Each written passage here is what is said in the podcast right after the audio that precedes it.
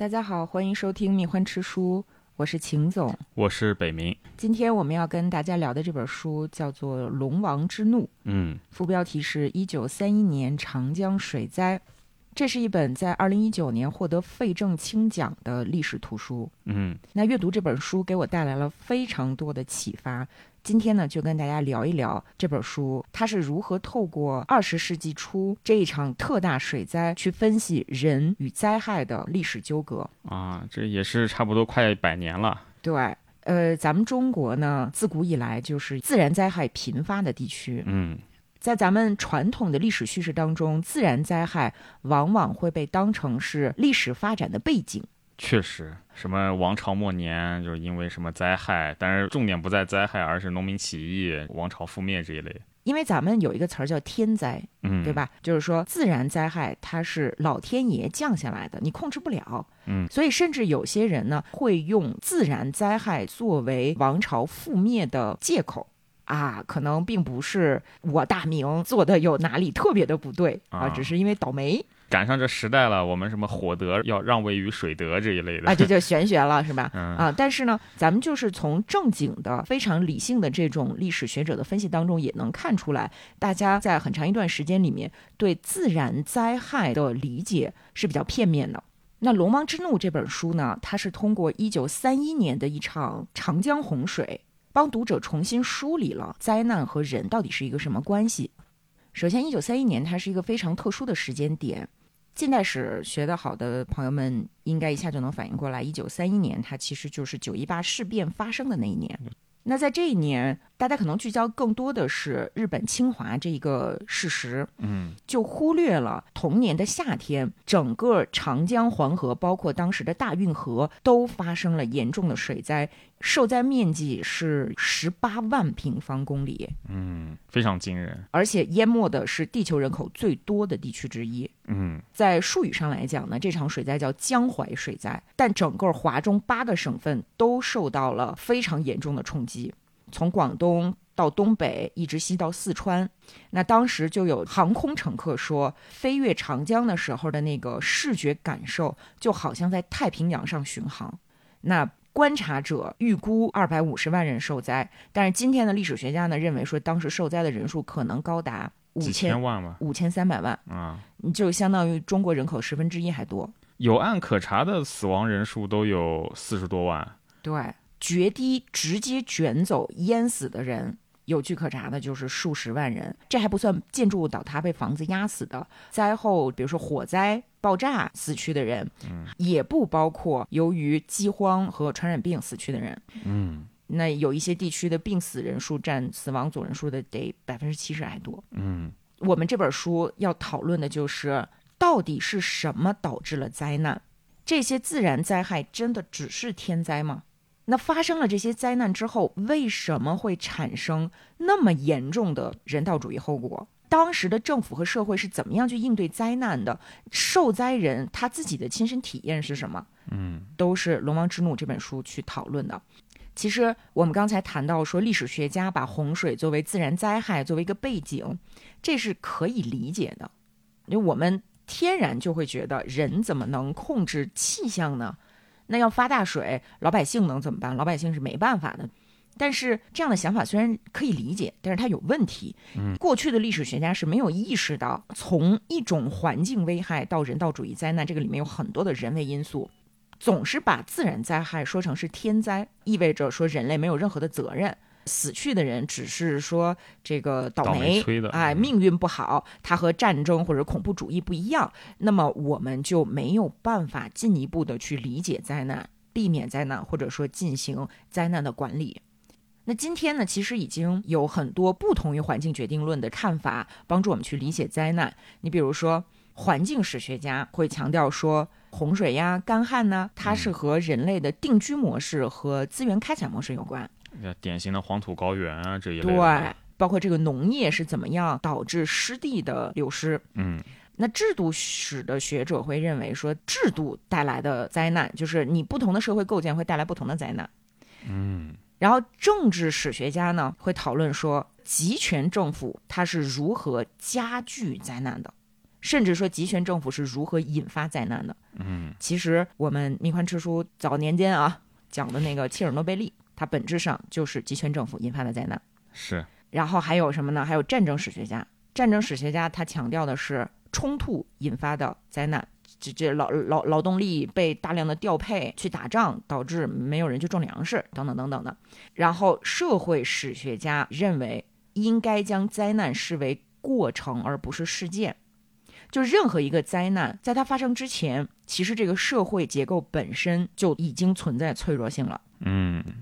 我们今天既不能认为所有的灾害都是人类行为造成的啊，但是呢，我们也绝对不能认为灾难当中不存在人为因素。不仅如此，我们还要看到人类的历史本质上就是应对灾难的历史，尤其是咱们中国，咱们中国的灾难它不是历史背景，也不是呃王朝的历史被它打断了，然后它怎么样再创造了一个历史。实际上，中国的所有古代历史文化基本上都和灾难有关。包括我们的信仰、天人感应，对吧？帝王无道，招来了天谴，然后这个皇上就得罪己诏，对啊，吃蝗虫什么这那的，那这都是说我们的历史文化是如何被灾难所塑造的，而。近代中国的形成和十九世纪中期到二十世纪中期的这个大灾害的频发也是紧密相关的。嗯近代中国的治灾机制又和古代中国是不一样的。在这儿呢，我们来说一下什么是治灾机制，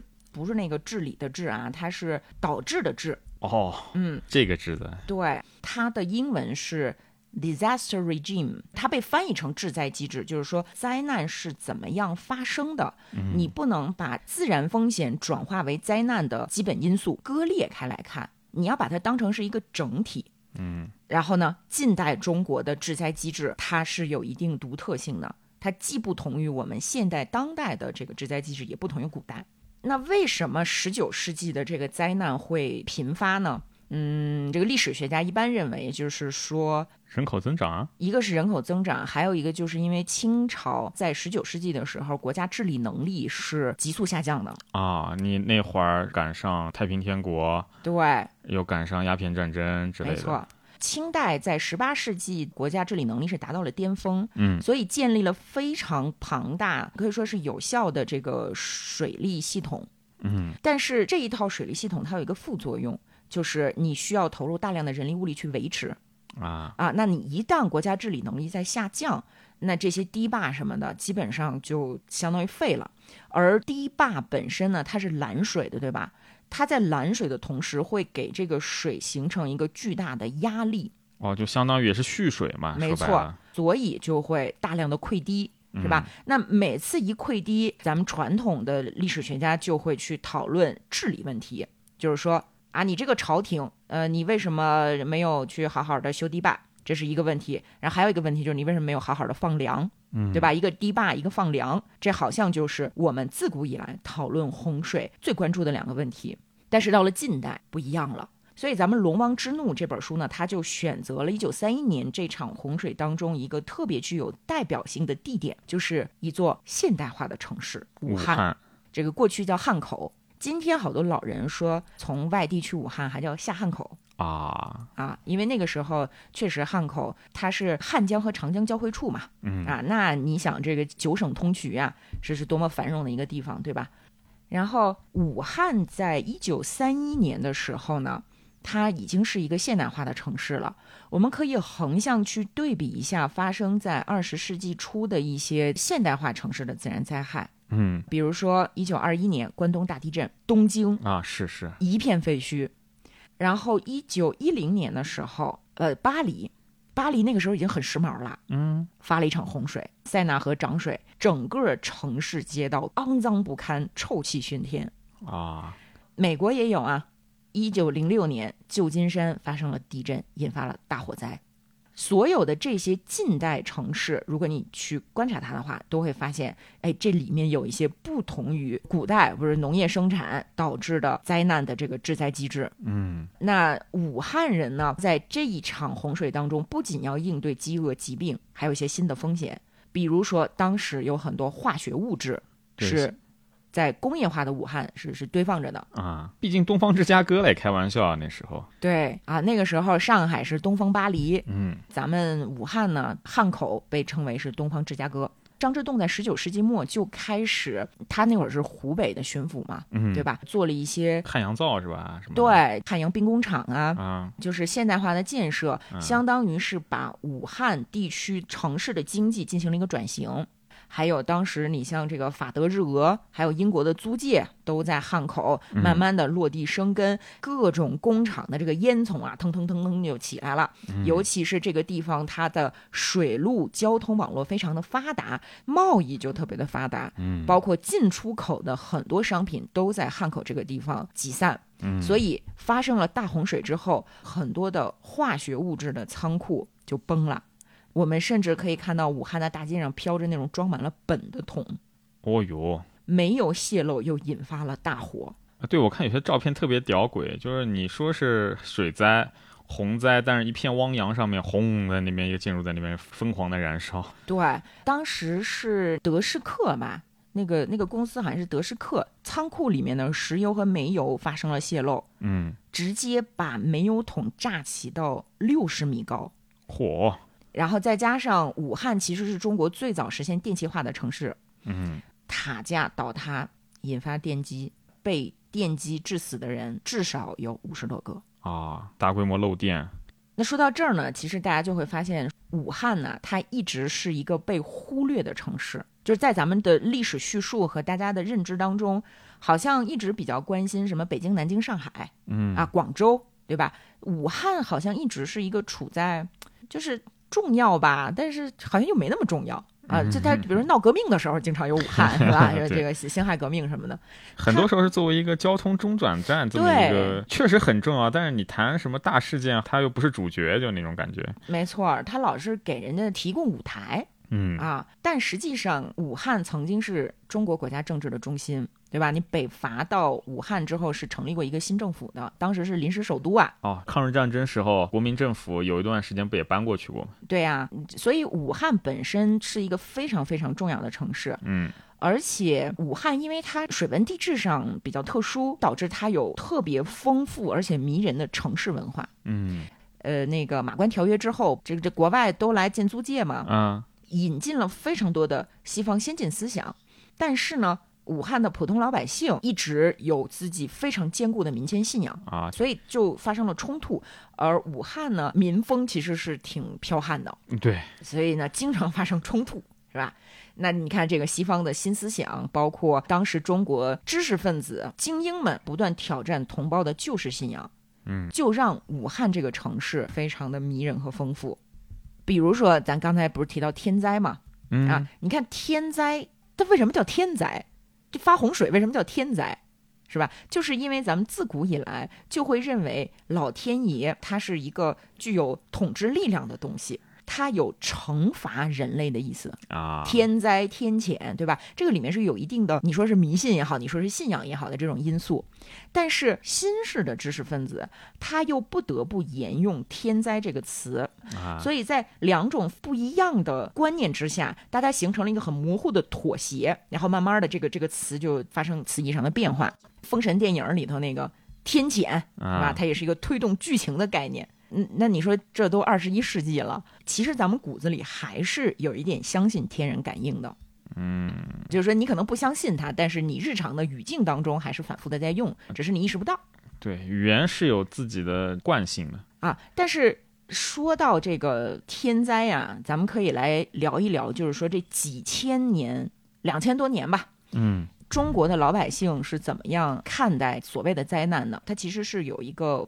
变化的。嗯其实全世界两千年前呢都不太防洪，就是说洪水在很久之前，它不是一个真正的具有人道主义意味的灾难。，对，典型的埃及人，对呀、你没有尼罗河每年两次泛滥，那么耕种，埃及文明发展不起来的呀，也是。是呀，所以就是说，人们自古更多的呢是去适应洪水，而不是简单的去抵御它。嗯那湖北呢，就在这个基础之上发展出了一套湿地文化。就是什么是湿地文化呢？其实就是这个洪泛区会沉积养分。会发展出非常多元的生态系统。然后这个湿地呢，会非常有效的吸收洪水。嗯所以曾经有一个很著名的灾难地理学家，他叫这个吉尔伯特·怀特，他说，如果人类不试图占领洪泛区，洪水就不是灾难。你看今天你去东南亚旅游，你看同雷萨湖这种。你就能看到，人们就是没有堤坝什么，他们就住在河边那种高的那种吊脚楼一样，洪水漫上来，他们就搬到二楼下去了，他们可能就到一楼，然后养点动物，然后就是水上来了，大家就划着船做贸易，就和今天我们常常说的那种人定胜天这种概念是不太一样的。是，但是呢，吉尔伯特·怀特的这个话也有一定的问题，嗯因为洪泛区它不是一成不变的，啊，人类活动和地质变化都会导致河流本身发生变化。啊，你比如有的地方原来是干燥的，大家在这儿生活，呃，随随着时间的推移，河水变道了，这就变成了洪泛区。啊，黄河嘛，对，然后有些人呢，原本生活在洪泛区，要利用这个地区的肥沃的土壤和嗯丰富的生态去做渔猎采集，嗯哎，他反而并不面临危险，因为他已经适应了这个地区。所以我们不能简单的认为灾难是人类试图占领洪泛区导致的，只能说这个里面有一定的人和自然的关系需要去理解。啊，那湖北人呢，原本是有一套应对洪水的生活方式的。湖北人最早是做渔猎采集的，是高度依赖湿地文化的。嗯过去的湖北人有很多的技术，比如说他们会用芦苇搭建小屋子，就是像你说的吊脚楼，啊，然后他们会用杉板。那今天呢，人们是怎么样去防水患的？咱们是广泛的去使用堤坝，对，但这并不是自古以来应对水的办法。你就看大禹和他爹鲧之间的这个这个治水之争，就能隐约的感觉到，好像古代是有洪水和农业之间的关系的一个争论。嗯，对吧？过去的人们适应甚至是受益于定期的涨水呀、退潮啊，对或采取这个策略性的疏散。水涨上来，就我不一定非得是上楼，我甚至把我们家房子拆了，哎，对等水散下去之后，我再把它搭建起来。对，因为这种楼房很简易嘛，对，是什么时候开始洪水真正的成为了让大家非常头痛的一个灾害呢？就是人类开始主动改造水环境，砍伐集水区的森林。啊，排干湿地，那不就疏通张之洞嘛，啊？对， 包括疏通河流。嗯。呃，湖北曾经呢叫云梦泽，对，你觉得特浪漫的一个词那儿是名吧？特别好听。对，就过去这一片特别广阔的湿地就叫云梦泽。嗯那这湿地呢，咱今天给它有一个名儿叫地球之肾，是吧？嗯呃，治水农业去改造水环境，其实就相当于是为了吃饱饭，不断的在卖 肾、啊，你可以这样理解。啊，也可以这么说。啊，呃，然后湖北地质上的特点是什么呢？就是向东部延伸呢，是越来越多山地，嗯然后这个山地它是像瓶颈一样收缩，并且逐渐向下挖嗯啊，这就形成了一个江水很容易聚集但排出速度很慢的特点。尤其是到了最东头是长江和汉江的这么一个汇合，嗯，而汉江本身是长江最大的单一支流，其实也是这个特点吧，它形成了云梦泽。古代啊，这是全球温带地区最大的湿地。它之所以名字好听，主要是因为这个地方真的曾经特别的梦幻，物种丰富，各种这个鳄鱼、海龟、江豚，甚至还有长江海豚，各种各样的水鸟、野生植物，甚至这个地方曾经被人称为是东方亚马逊。啊，然后在这个地区呢，它会有三个季节性的高水位，啊，一共四个季节，它有三个季节是高水位， 对吧？就是春夏秋都是高水位，啊，冬呢看起来好像是低水位，但是实际上非常危险，因为冬季降水呢，它降的不是水，它是雪，相当于攒着，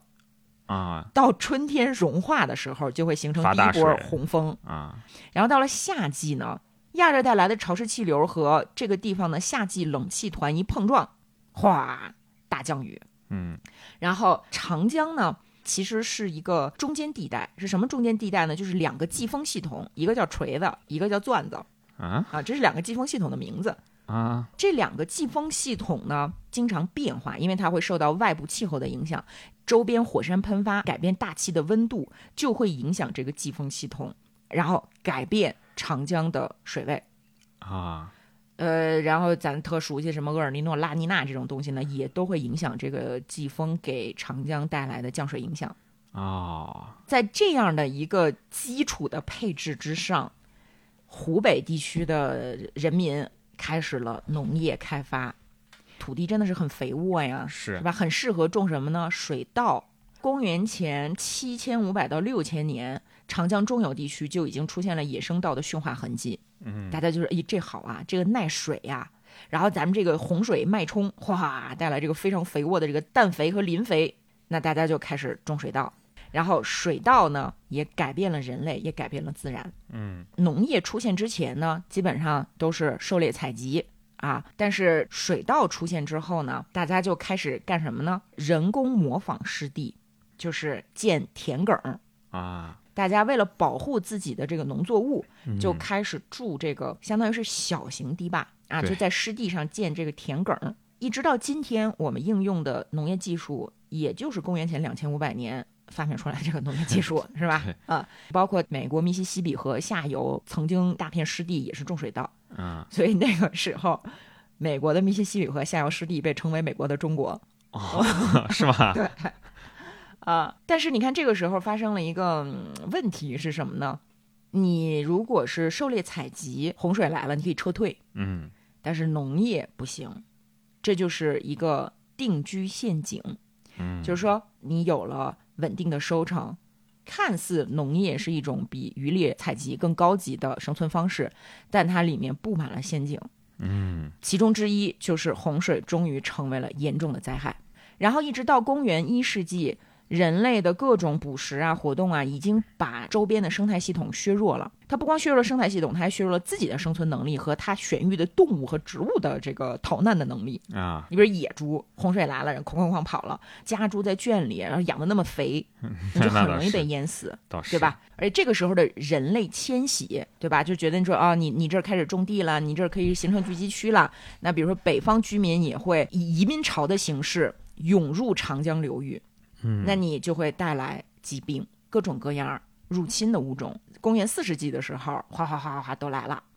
那这个北方人带来了新的治水技术，就有了大堤坝啊，啊。那这个刚才咱说到这个堤坝看起来好，但是一旦出事儿就是大大事儿，大事儿。而且呢，这些水利工程创造出一个叫技术锁定的模式，你要定期维护疏浚河道，嗯，不然的话，水利工程就是一个定时炸弹。所以对，政治决定是会导致天灾的，它取决于治理能力，居民有没有所谓的能动性。不仅如此，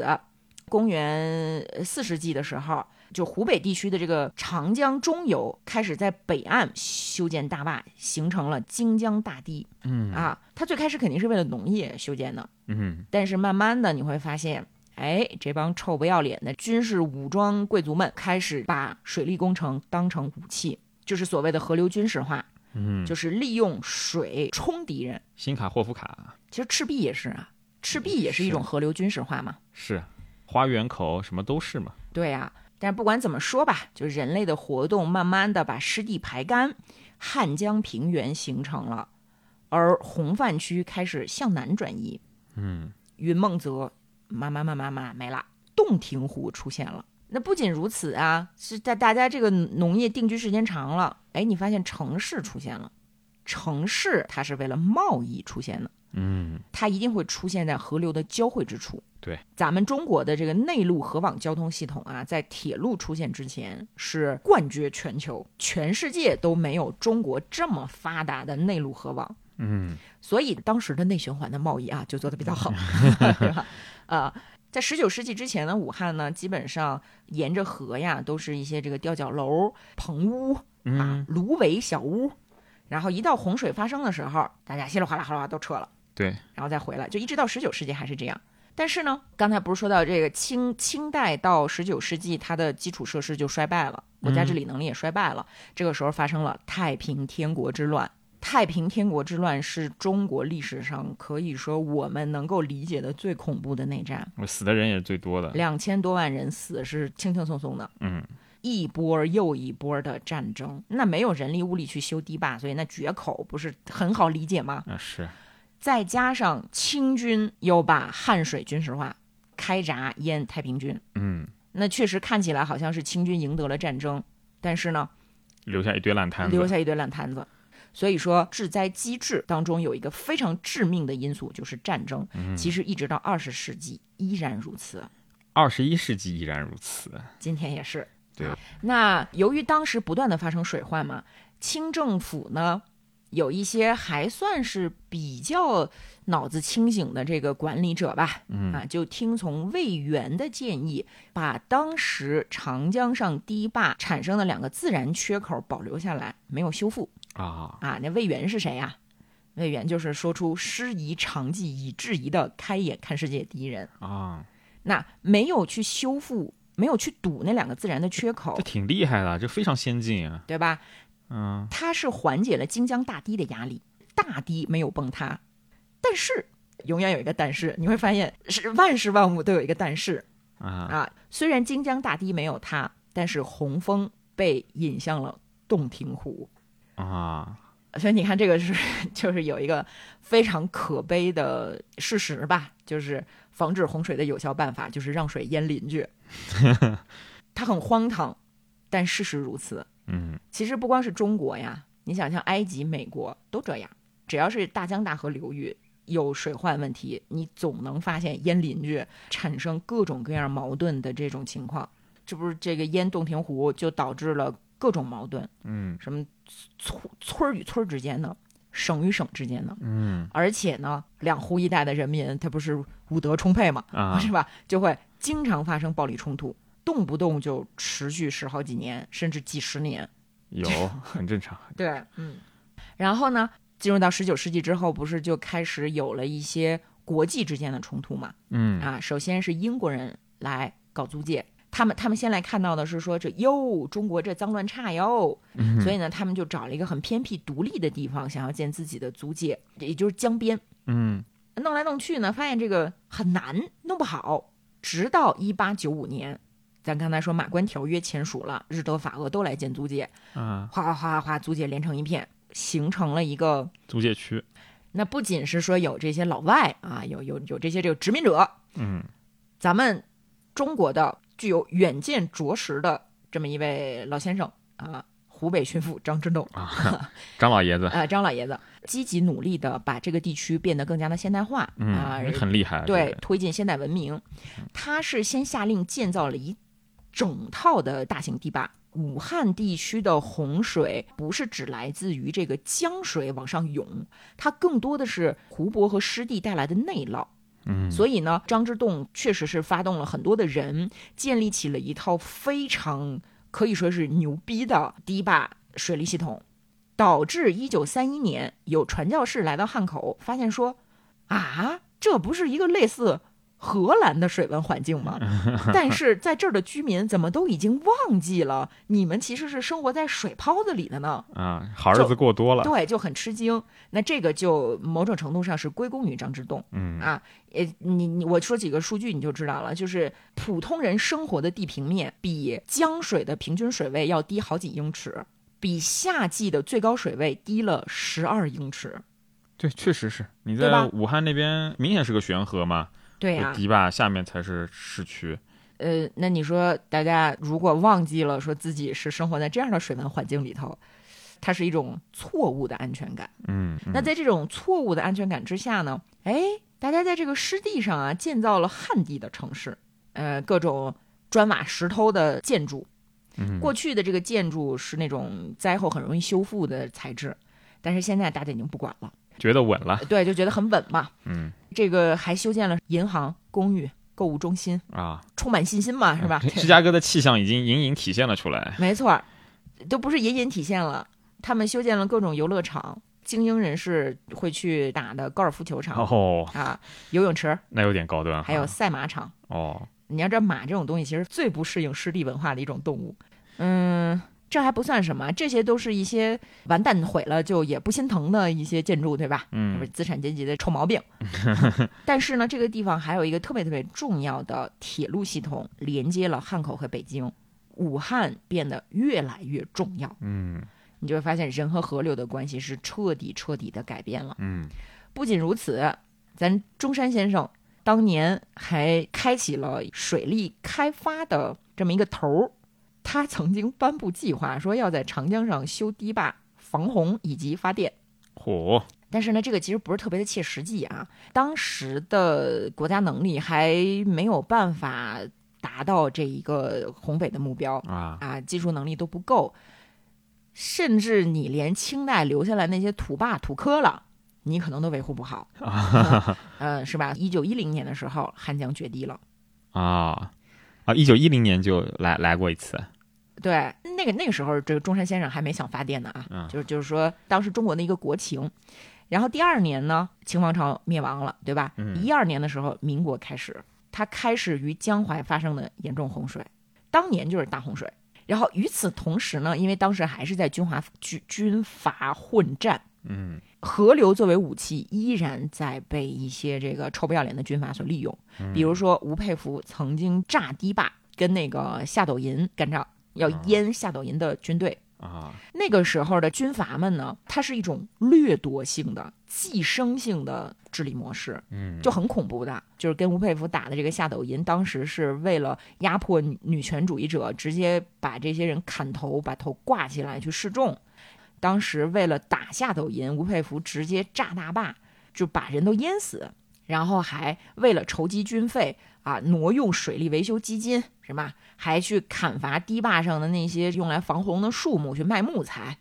所以呢，咱不是要北伐吗？嗯是？吧？包括我党都都在这个北伐的队伍里头。一九二七年的时候，北伐发发发发发发到了武汉，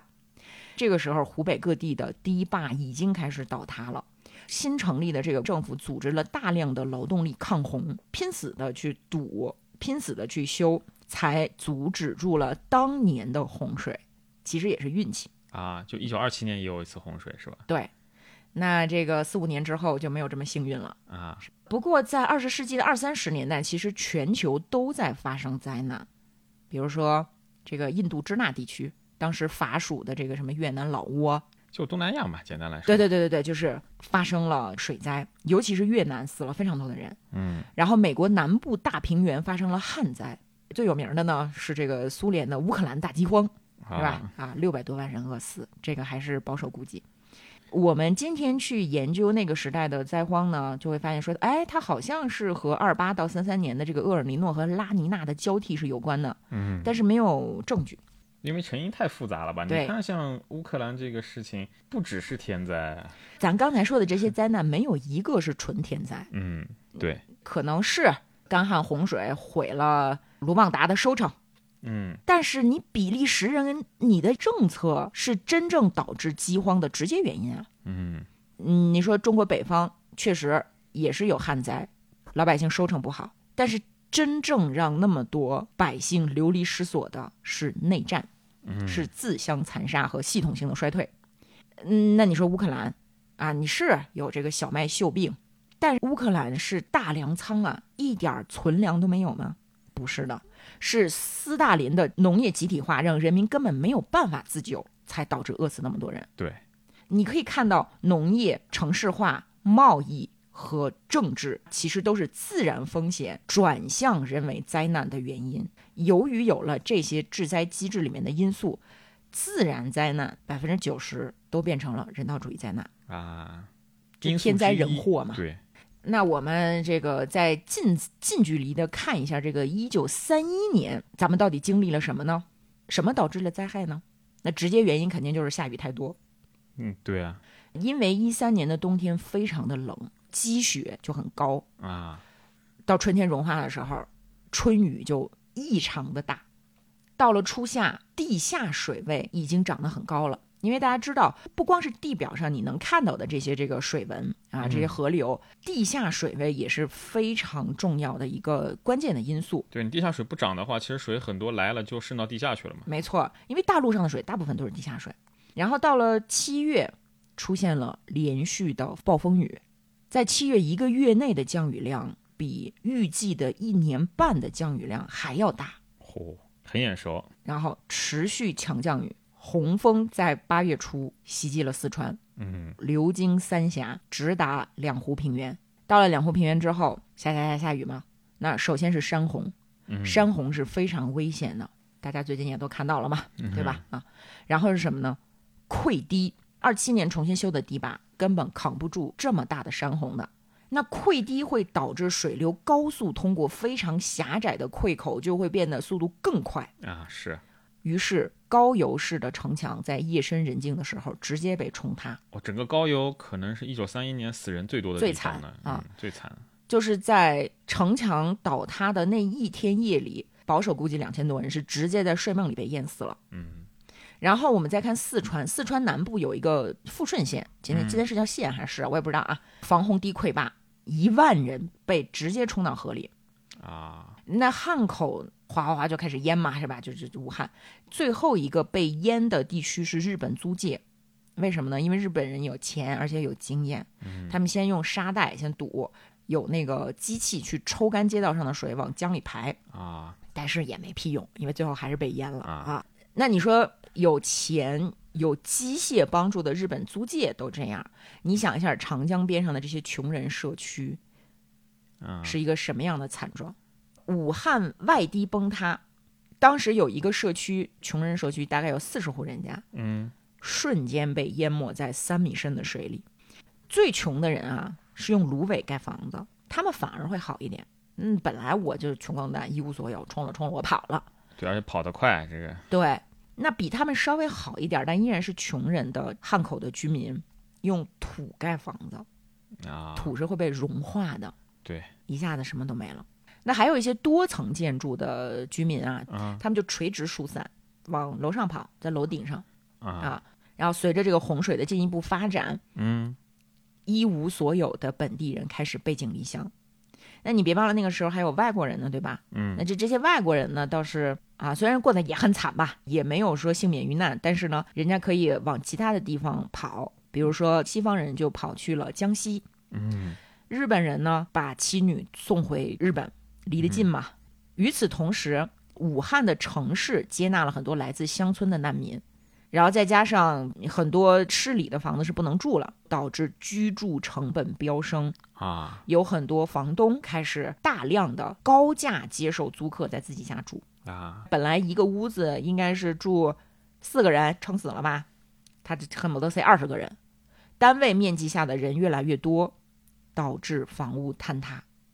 哦当时就有酒店坍塌，直接把里面的居民全都砸死了。哦，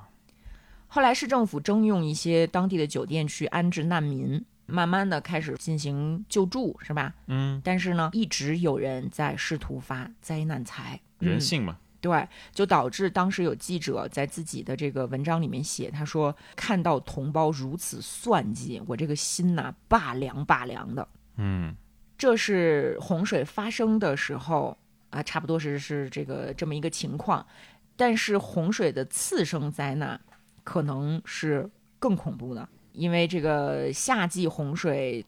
毁掉夏收这个节骨眼儿，去年的粮已经消耗的差不多了，嗯，农民为了尽可能的去收割水稻，就会划船用耙子去收庄稼，预估他们能收回百分之十七的收成。啊啊，，这已经很不错了。不多，但也，对，然后人们就开始食用那种叫半可食用的粮食，什么呢？谷壳。啊，嗯，骨科磨粉那种，对，嗯幸亏啊，它不是旱灾，旱灾死的人更多。嗯，这个水灾嘛，就你生活在水边儿啊，你可以吃什么呢？莲藕，对吧？你可以吃荷花儿，嗯对吧？莲藕、莲子你都可以这个充饥，然后你可以吃一些野生的水稻，嗯，但是接下来就吃树皮、叶子、草根。整个华中地区的饥荒持续了差不多有一年，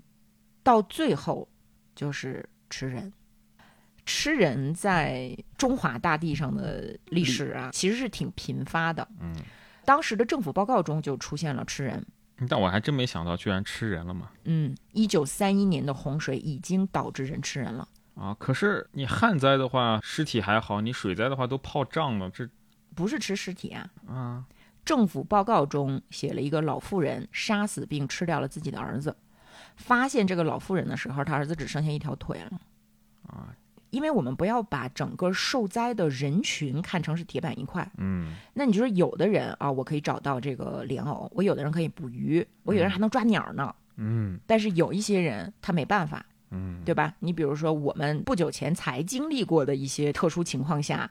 也并不是所有的人都能应用同样的生存策略，嗯是吧？那所以吃人的这个情况，它虽然是个别情况，但是它发生了。嗯不光是这个老妇人啊，还有一些其他的见证者都有表示说见过吃人。这个不光是说政府的这个报告当中，啊啊，包括像传教士啊，嗯，包括像一些记者呀、什么，都曾经记录过吃人。那当时有一个记录，就是说这个农民他把自己的小儿子吃了，抓住他的时候，他表示说：“我我正准备吃我大儿子呢。啊，”嗯但是呢，大家要知道，饥荒啊，从来不是完全没有食物。饥荒从来不是说咱们这一片地区什么食物都没有了，嗯，而永远是某些人失去权利，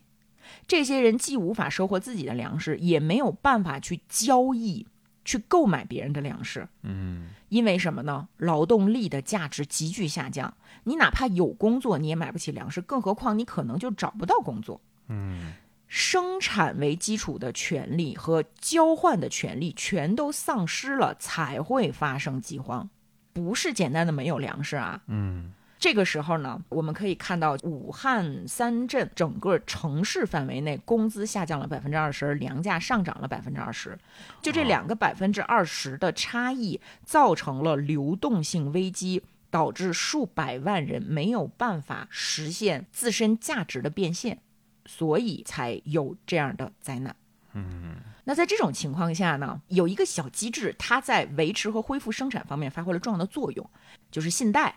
啊，借钱，借钱本质是什么呢？是延期付款，就是我没钱，我没钱就没有生产工具，我就没有办法恢复生产，对吧？嗯你你把你的资源给我，我一旦有钱之后，我就还给你。嗯，债务本身其实是中国农村经济生活的一个特征，城市生活也一样。我举个例子啊，咱们今天一说信贷，你老觉得和银行啊和什么金融体系有关是吧？但是你在中国古代就没有吗？不是的，典当行是什么呀？嗯典当本质就是一种有抵押物的信贷。老百姓呢，其实很多人，很多这种农民家庭是通过信贷恢复了生产。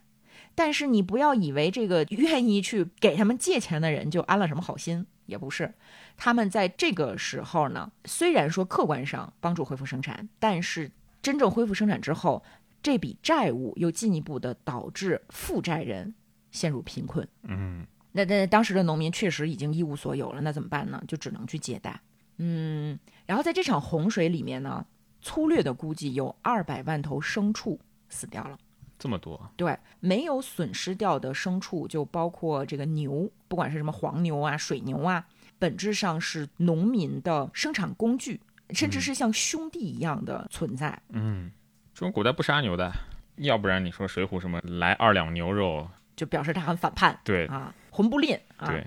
那当时呢，中国老百姓在迫不得已的情况下会杀牛，嗯但是大部分人是不杀牛的，嗯他们宁愿选择把自己的牛拉到市场上去卖，嗯所以一度导致牛价暴跌。就是在呃三一年和三二年的时候，市场上的牛价是之前的一半儿还少。啊，其实这也体现了，就是说中国民间信仰当中一个非常朴素的，大家对动物是有感情的。嗯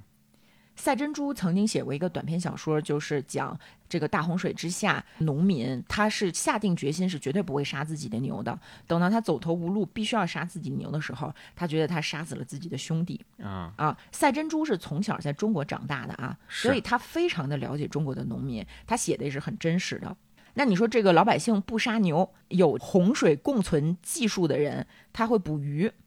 嗯所以呢，洪水虽然造成了破坏，但是每次在至少是长江流域的洪灾的死亡人数呢，它总比北方的旱灾要少，嗯就是说明长江中游的人，哪怕到了近代，哎，咱依然拥有这个令人敬畏的生存能力啊，拥有环境知识，但是呢。官方记录当中对这些普通老百姓、底层人的生存能力和自救行为是没有任何的记录和认可的。大家总是忘记老百姓的自救是非常了不起的。是而且你们官方的这个救援吧，经经常是和这个现实是脱节的。如果真的是要去救援呢，可以多去问一问，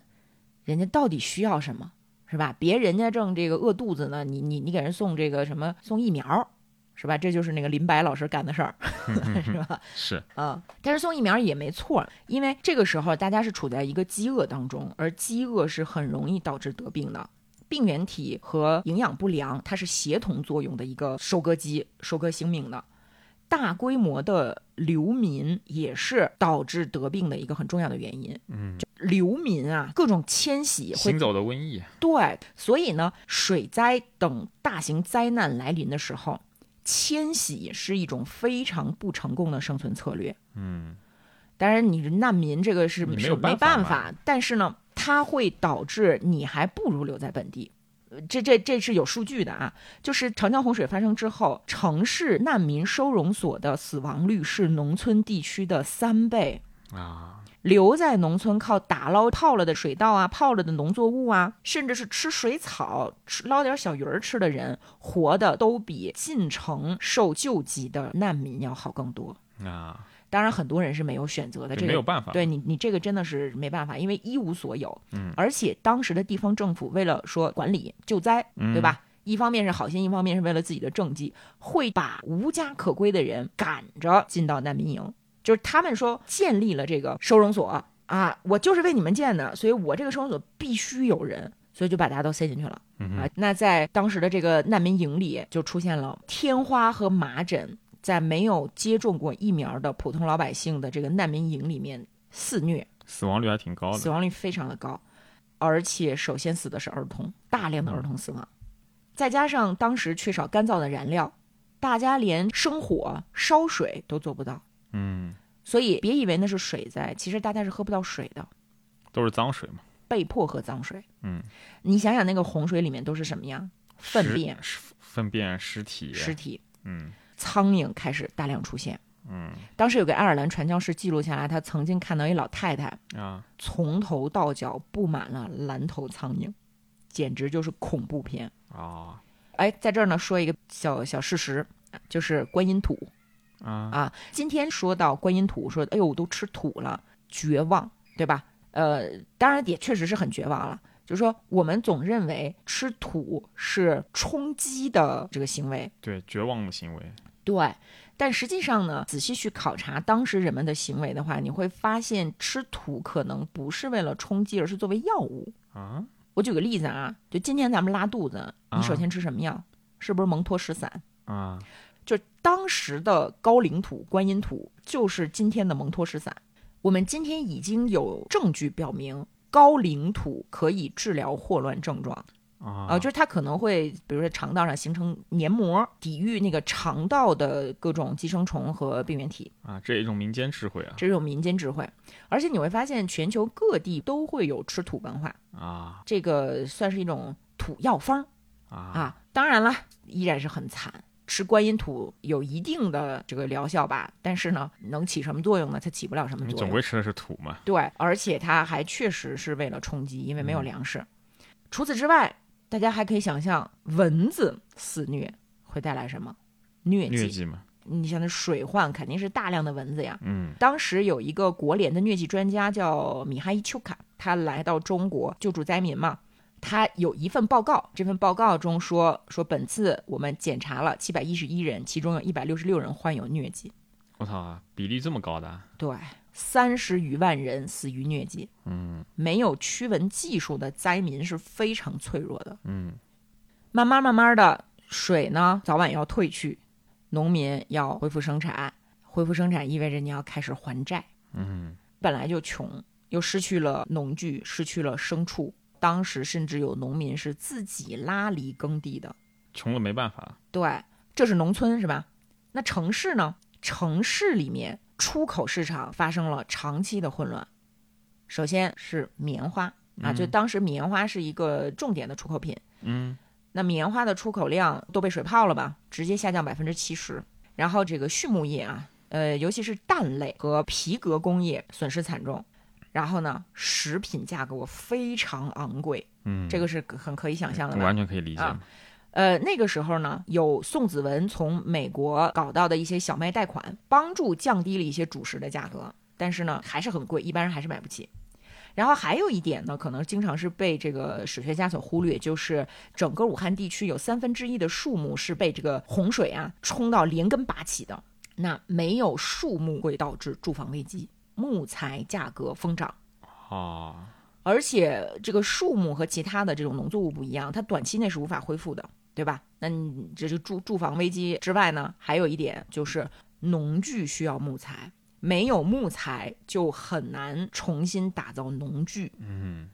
然后呢，还有桑蚕业，桑蚕业的损失在于桑树被冲毁了，就没有办法养蚕，丝绸行业就别玩了。嗯，这还只是说咱们的一些非绝对人为的损失，那还有一些更让人觉得可气的因素啊，就是在一九三一年初，国民党呢开始发动围剿啊，还记得这个围剿在哪儿吗？围剿是在河南、安徽和湖北的交界山区，主要就是这个苏区嘛。对，他们就是要驱逐苏区的我党。那你打仗是要靠兵，兵是要吃饭的，都在消耗老百姓的营养来源。嗯，三百万民众本来就没饭吃，你他妈还打仗，导致这个地区的资源耗尽。而造成更大损失的是谁呢？是当时的湖北省主席，就是那个夏斗寅，臭不要脸的夏斗寅，就是砍女女权主义者头的那个，我我觉得很垃圾的一个将领啊。但是可能有人有不同的看法。这个夏斗寅在一九三二年的时候，就是洪灾刚过去没多久的时候，命令部队在此地征粮。啊，要脸不要脸？不仅如此，他为了给我党搞破坏啊，就是以让这个地区没有办法生存下去，竟然给水井里投毒，那够疯狂了，臭不要脸！嗯，他有那种军阀气嘛，因为他本身就是军阀，并不是完全和政府一条心。当时的整个国民政府是非常混乱的啊。那当时的国民政府呢，和国际上的很多专家合作，实际上在当时的国民政府里负责救援工作的是一个英国人，他叫约翰霍普辛普森，这个人非常的有名，他也是可以说是殖民时代始终在帮助第三世界国家老百姓提高福利的一个专家级的人物。大家可以记住他的名字啊，约翰霍普辛普森。约翰霍普辛普森就曾经表示说，武汉大多数难民其实是为了躲避战争，而不是洪水才逃离家园的。啊，然后说说到这个专家呀，在武汉洪水当中，还有另外一个很有名的专家，大家肯定听说过他的名字，就是伍连德，国士无双伍连德，嗯，在东北抗击黑死病的大医生是吧？他也来到了洪泛区来帮助救灾。嗯，在洪水退去之后呢，大家就传说霍乱开始流行，伍连德医生就去了。去了之后调查一番，得出来的结论说这是集体偏执狂症。嗯，啊，就是说其实没有霍乱，或者说霍乱的影响没有那么大，啊，但是因为大家心里太紧张了，就有点 PTSD。啊，呃，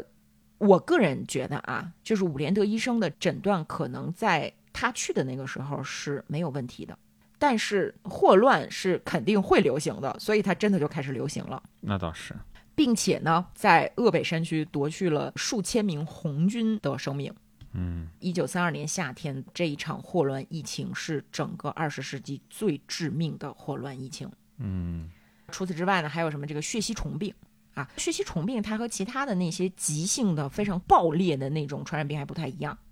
当然，它分两种，一种是急性的血吸虫病，一另外一种是长期的。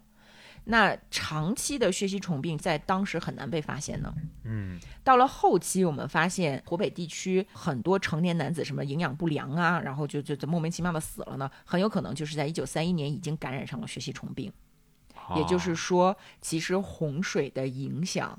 到了之后很多年，对，，会很久很久。嗯，这个大洪水啊，说回这个水，其实真的是挺厉害的。它不是到八月份直接冲击武汉吗？嗯，后来到了江西，后来到了鄱阳湖，后来到了鄱阳湖以南，后来又流到江苏。一个月后，九月十六日是到达南京，把南京也给淹了。嗯，最后呢是到了长江三角洲，上海呢淹了一点点儿。你知道上海为什么淹一点 点儿吗？这个里面就涉及到民间信仰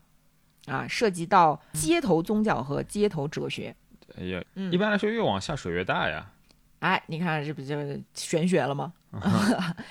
这在咱们史学界呢，有一个名词叫民间气象系统嗯啊。民间气象系统就是说，嗯，大家相信什么？民间气象体系呢，它肯定是和宗教相关的。而在一九三一年的时候，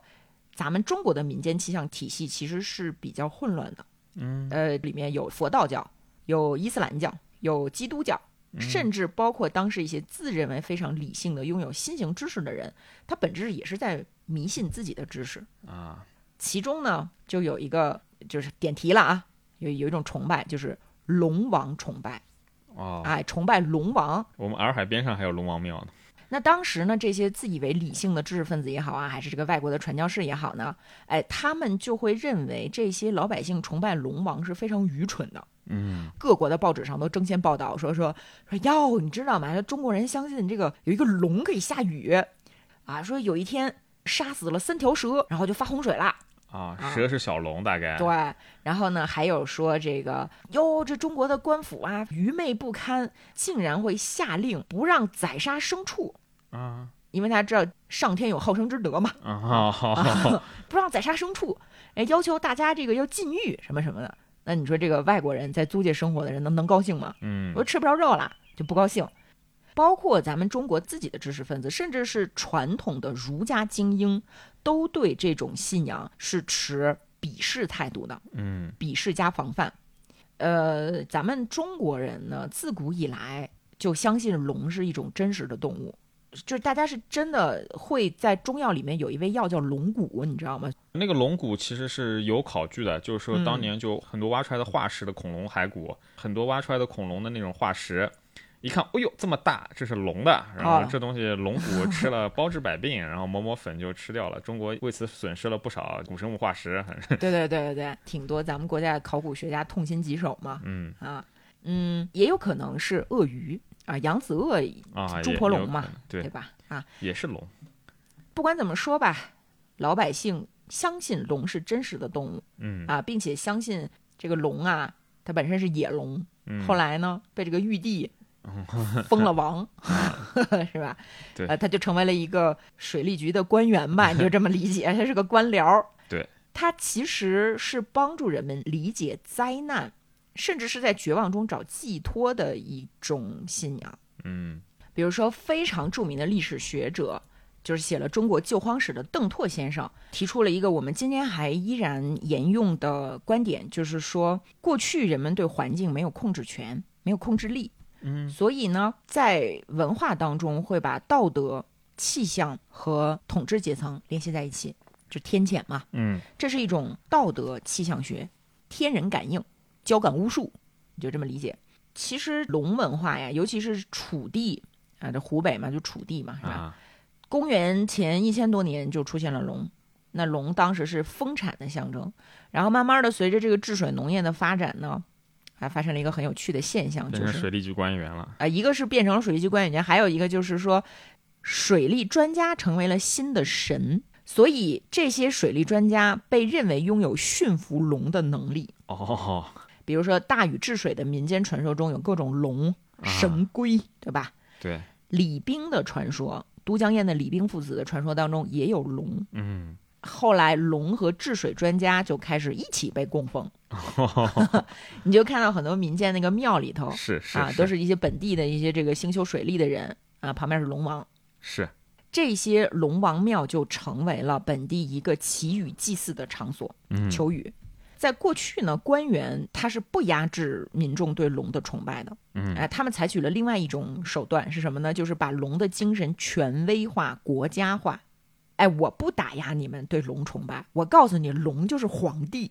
怎么样？这个这怎么样啊？民间就不自觉地被引导开始认可这个权威，认可拥有龙话语权的人。对，后来呢，龙王崇拜仪式发展成必须有地方官参加。嗯哎，因为你龙王你就是一个官僚嘛，对， 地方官而且龙代表了中央权威嘛，对，那地方官就相当于是被赋予了相当大的举行这种仪式的权利 power 嗯啊。但是，一体两面，一旦灾难发生，地方官的合法性会受到威胁。那我都求你了，我都跟你上供了，怎么还不好使啊？是吧？所以，官方融入民间信仰，不仅是维护权威的一个统治手段，也是民众表达愤怒的象征性的平台。那地方官有的时候为了表示对民众负责，表示说：“哎呀，我可是这个父母官啊！”他甚至会冒着忤逆上级的风险，举办官方禁止的仪式来迎合民间的需求。哦，啊所以这就又出现了我们之前讲过的这个这个三方博弈，就是王权、官僚和底层老百姓，哦被统治的艺术，哎，被统治的艺术是吧？但如果说这个时候仪式还不管用，老百姓会干嘛呢？会把神像抬出来威胁揍那个神像啊啊，鞭打神像，甚至是这个烧了它。啊，你以为只是打神鞭，这和分神又联系起来了。对，你以为只是打神像，只是说表达对神的愤怒吗？其实不是，是表达对地方官的愤怒。这个时候地方官会害怕。啊，然后还有一个特别有意思的是什么呢？就是进入到帝国晚期，基本上就是明清时代嘛，嗯，咱们这个武汉的老百姓啊，会在端午节的时候搞很多的事情。嗯，会抬着龙游街，还会赛龙舟。嗯，发展到十九世纪，历史学家就观察到说，这个时候的端午活动其实已经是底层劳工团结一致的重要表现了，啊，所以会导致儒家精英非常的不喜欢端午节。哦，我们今天说什么劳工啊聚会了，变成对，说我我们我们今天会说什么啊？我们这个国粹什么传统传统节日，好像是自古以来就非常的珍惜端午节，是吧？告诉大家，并不是这样的。嗯，过去的儒家精英反复的尝试禁止端午节，哦，认为这个节日是劳工和乞丐破坏城市的行为。啊，等进入到近代了，是吧？媒体呀、知识分子不是开始嘲笑老百姓愚昧、迷信，嗯对吧？但实际上，这个时候我们可以发现，请龙王的仪式和游行，它就是民众抗议的工具。啊，宗教在扮演话语，灾民通过这种话语要求你当官儿的承担责任。嗯，那等到了一九二七年，北伐成功了吧？国民政府上台，呃干了个什么事儿呢？全面摧毁民间信仰的运动。嗯，这个我觉得没有什么太多可批判的。说实话，当时的知识分子们虽然有点着急，是吧？但是他这这个心是好的，就是希望大家能够科学啊，破除迷信，破除分封怎么建。看？当时也确实有非常非常多愚昧的行为。对，所以我们只是客观的描述发生了什么，嗯我们就不去做判断了。啊，那当时一月一日，在武汉举行了一些庆祝仪式，庆祝武汉被宣布为新政权临时首都。嗯，这个时候的仪式当中出现了龙头，大家抬着龙头游街。啊，哎，这是一月一号是吧？这个仪式呢，可是持续了好几天呢。二号没事儿，到了三号的时候，游行到了英租界，开始捡石头往英租界里头砸扔。为然什后么呀？你想，老百姓能喜欢英租界的人吗？啊，对吧，武汉长期以来是一个有排外情绪的地方啊，啊。还是我们不评判，我们只描述发生了什么。嗯，那游行中的老百姓就和当时的英国海军陆战队发生了冲突，导致一名中国海员死亡，几名码头工人受伤。嗯，那老百姓更生气了，好家伙，真以为租界是你们洋大人的地盘呢是吗？干死你！事态进一步发展，抗议者直接占领了英国领事馆。哦，后来经过简陋的一些小谈判，英国放弃了在汉口的所有土地主张。啊，当时的武汉新政府呢，特别的高兴，说这场英国对汉口的放弃主张啊，嗯，它是很重要的，具有象征性的胜利，因为这是大英帝国在亚洲的第一次失败。嗯，那也确实是，其实这不是那个码头工人发动的第一次排外冲突，啊，十九世纪末就发生过，呃就经常发生。那个一八七二年的时候，码头工人曾经尝试占领租界内的警察局，就把警察都打跑了。哦，所以就说咱武汉人民非常的鲁， 你知道，非常武德充沛。但在这儿呢，大家要注意，码头工人发动冲突和抗议活动的符号步骤啊是这样：喊口号、放鞭炮、敲鼓、游龙。这一系列的活动和民间老百姓求雨的仪式有非常惊人的相似。嗯更能够表达说民间信仰它一直隐含着一个潜台词，就是说我们不满意，嗯集体不满意，我们有权利，我们要表达我们的权利。所以呢，这个国民政府一直非常的警惕民间信仰，警惕龙王崇拜，说这可不光是一个崇拜啊，这是一种政治激进运动啊，这是。这白莲教这是， 哎，对，那你要想这，其实咱这个国民党早期本质上就是民间帮会，对这都门儿清，是吧？那倒你是，你这个该警惕警惕啊，该防范防范。所以到了一九二七年，针对民间信仰的激进运动开始了。与此同时，就是那个夏斗寅，就镇压女权运动，处决政治犯，主要就是他们认为的共产党人。嗯他们干了一些什么事儿呢？就是就是说，名为破除迷信，但是手段非常的迷信。就比如说逮捕土地神，哦逮捕土地神，逮捕龙啊王，然后呢斩首土地神。 哦好，你你知道吧？就这里有非常吊诡的地方。然后有一些非常倒霉的这个土地神的庙呢，嗯甚至被改成了厕所。哦啊，其实更早的是，就是清朝还没灭亡的时候，张之洞本身也不太喜欢龙王崇拜，嗯他曾经要求把龙王庙改成学校啊啊，这个兴办教育，这个我觉得可以理解，是吧对，？还算比较温和，对，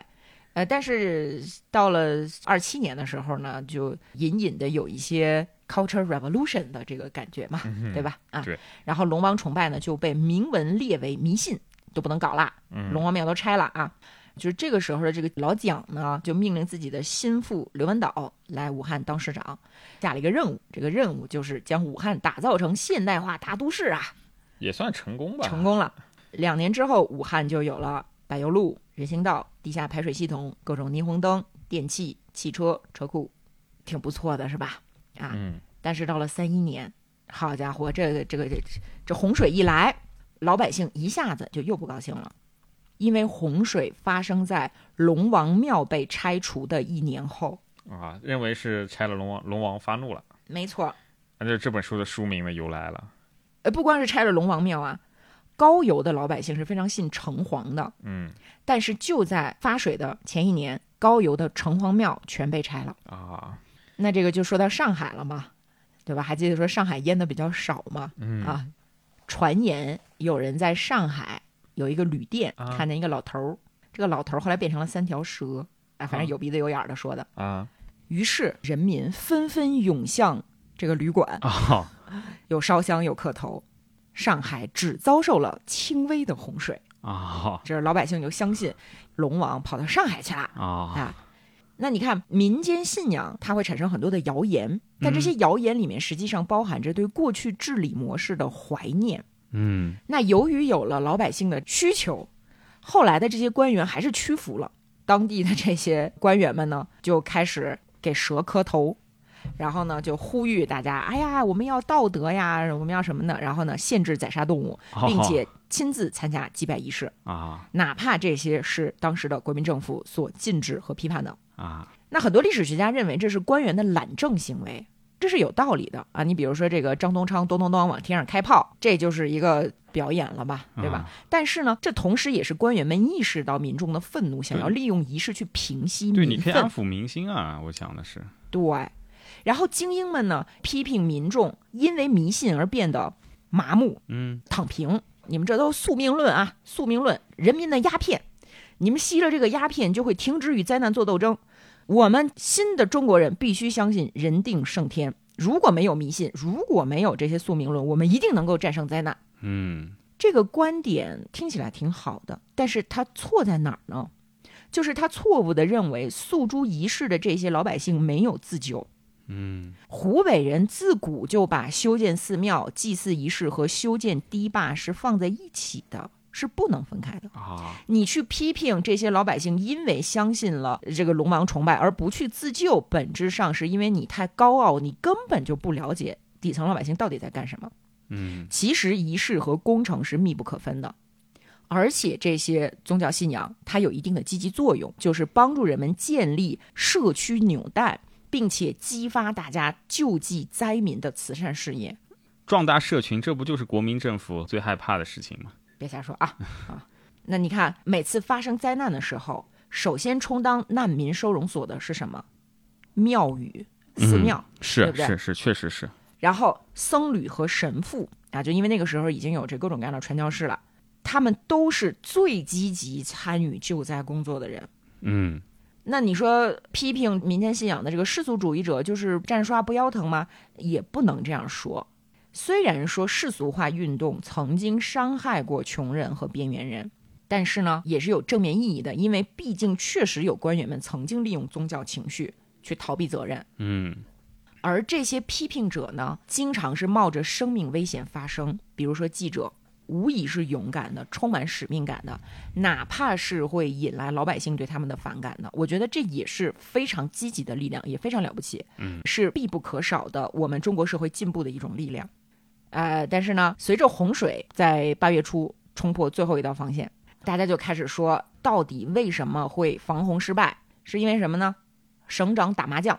嗯啊，或者是说这个市政管理老修路不修堤坝，啊，或者是说武汉城墙被拆了，哎，或者是说什么汉汉口北扩灾难后果。然后这里面还有一个很悬的东西：八月一号溃坝之前，工人们没有任何原因的停止了修堤坝，可能是有原因，但是我们今天不知道，依然是个谜。啊，有人说是工程师失职，有人说是这个底层苦力为了加薪罢工，那有人说是当时有个监督员啊，他为了携款潜逃，谎称有龙王作怪，非得让工人们回家。啊，到今天我们依然不知道是什么。那你这个就有人说，那可能就是龙王出来，对，可能就 啊就是龙王。龙王本龙，对，哎，今天我们再去研究灾难史呢，嗯，其实除了静态定量的数据之外，我们应该多去看一些情感的描述、感官的描述，它会丰富我们对这段历史的体验。也能帮助我们去理解，就是说这些人在危机当中，他到底为什么这样做？你如果不了解灾民感受到的究竟是什么，你也不能了解他们为什么会采取这样或那样的策略。那当时人们的感官是怎么样的呢？首先是景象，这个景象是是非常末日的，嗯，有百吨重的帆船能在武汉街道上就这么飘，太魔幻了，就这很个魔幻。啊，然后有一些这个小扇板呢，撞倒了那种石油、燃油存放的那个器皿，不就是引发了大火和爆炸吗？嗯这水上熊熊烈火，某种程度上它是一个照明，嗯照出来的是什么呢？大家住在树上，猫狗在房顶被饿死，死嗯人和活人并排漂在水上，然后水面上是大火，嗯，就地狱景象嘛。当确时实挺魔幻的，超现实，没错儿，而且当时不是有风暴嘛，大的降雨伴随着大风，嗯大风卷起浪，浪拍打建筑的墙壁，发出巨响。嗯等到这个降雨稍微说这个好一点之后呢，富人就开始骑着马或者是想要开车逃命，就会撞倒街上的一些老年体弱的行人。啊，而在水特别深的地方，人们会爬到路灯的柱子上，哭泣着寻求帮助。父母会在洪水里拼命地抓住自己的孩子，把他们推到安全的地方。洪水没有那么严重的地方，比如说武昌，十万居民开始收拾自己的细软财物，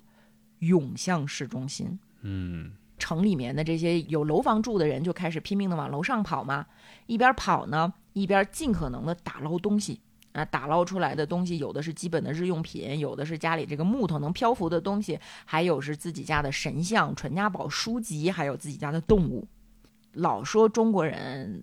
好像没有西方人那么爱动物是吧？但是在武汉发生水灾的这个时间，有很多人见证到人们会冒着生命危险去救狗，嗯那随着水流和倒塌建筑的嘈杂声慢慢慢慢平息下来，取代了巨响的是可怕的寂静。然后呢，慢慢慢慢的，人们开始听到孩童的啼哭、老人的呻吟，然后人们听觉逐渐的打开，因为你眼前已经全是水了。嗯，这个时候，你能听到的东西越来越多，洪水中的声音变得越来越重要。事实证明，在洪水当中听到的声音，往往会在幸存者的生命当中延续很久很久，甚至五六十年过后，还有人会回想起当时难民那种悲痛欲绝的哭声。啊，而且可能有点类似于战争的那种 PTSD 那种感觉，对，然后尸体呀、飘在水面上，泡的就敷能肿胀了，嗯会撑破衣服。嗯这些死尸连遮蔽身体都做不到。那幸存者他们无法安葬亲人，甚至是连亲人尸体都不知道在哪儿的这种绝望，让灾难变得更加的可怕。尤其是咱中国人非常的重视入土为安，对，而且中国人就宗族社会嘛，没错祖先崇拜的，然后你的爹妈或者说祖坟，你的甚至就你的爷爷辈，就是人都没了。不光没有坟墓，连寺庙都被冲毁了。嗯那人们就彻底失去了精神支柱。所以当时有知识分子看到说灾民想尽办法找纸钱儿、找蜡烛，还跟那儿祭拜呢，就痛心疾首，你知道吗？就说说都什么时候了，还搞这种迷信，很可悲，浪费。但实际上呢，是因为他没有亲身体验过人家在经历什么样的痛苦，嗯你只能眼睁睁地看着亲人朋友他们的尸体在慢慢的腐烂。这个时候，你要减轻创伤的心理应对策略，就只能是祭拜。确实，然后当时的这个政府因为太害怕反叛啊，太害怕这赤匪是吧？所以他们呢干了一件事儿，是对于老百姓的心理是雪上加霜的，就是禁止放鞭炮，因为他们觉得鞭炮和枪声太像了。嗯这就是特别典型的当官儿的把自己的焦虑凌驾于民众的需求之上。嗯你们听着危险的那个鞭炮声噼里啪啦的，其实它对于这些悲痛和恐惧当中的人们是一种莫大的安慰。那没有鞭炮，车马也都停下来了。武汉曾经是非常繁华的城市，但是现在你不能走小汽车了，对吧？嗯所以城内就寂静的可怕。然后人们呢，很长一段时间是没有办法走在土地上的。当时有一个上海人在武汉两周之后回到上海，描述说：“我回到上海之后，我有一种非常奇妙的感觉，就是我真的竟然又走在坚实的土地上了。”那武汉的老百姓只能走在竹子搭的那种简易人行道上，就始终是摇摇晃晃的。啊那人的身体就会产生持续的迷失感，啊，就一直在晃，哦，一直在会有晃会有，你哪怕坐嗯这种渡轮，你坐过几天之后，你上了岸，总觉得不太对晃劲，对，对就是吧晃。嗯，这个时候武汉城里出现了很多奇怪的临时的船只，嗯就是本地老百姓利用自己的各种技术做的，呃乱七八糟什么做的都有，什么什么木头板、木头盆，还有用棺材的， 啊就是当时的武汉市民会站在棺材上出行。啊有一个描述叫“大船若蛙，小船如蚁啊”，青蛙和蚂蚁。还有一个特有意思的什么呢？就是你得有交警疏通河道，交通，对 吧？都不是不是道路，是河道了对，当地的交警非常的尽职尽责，啊一开始是站在木头箱子上，啊后来是站在柱子上，最后是站在树杈子上啊！指挥交通。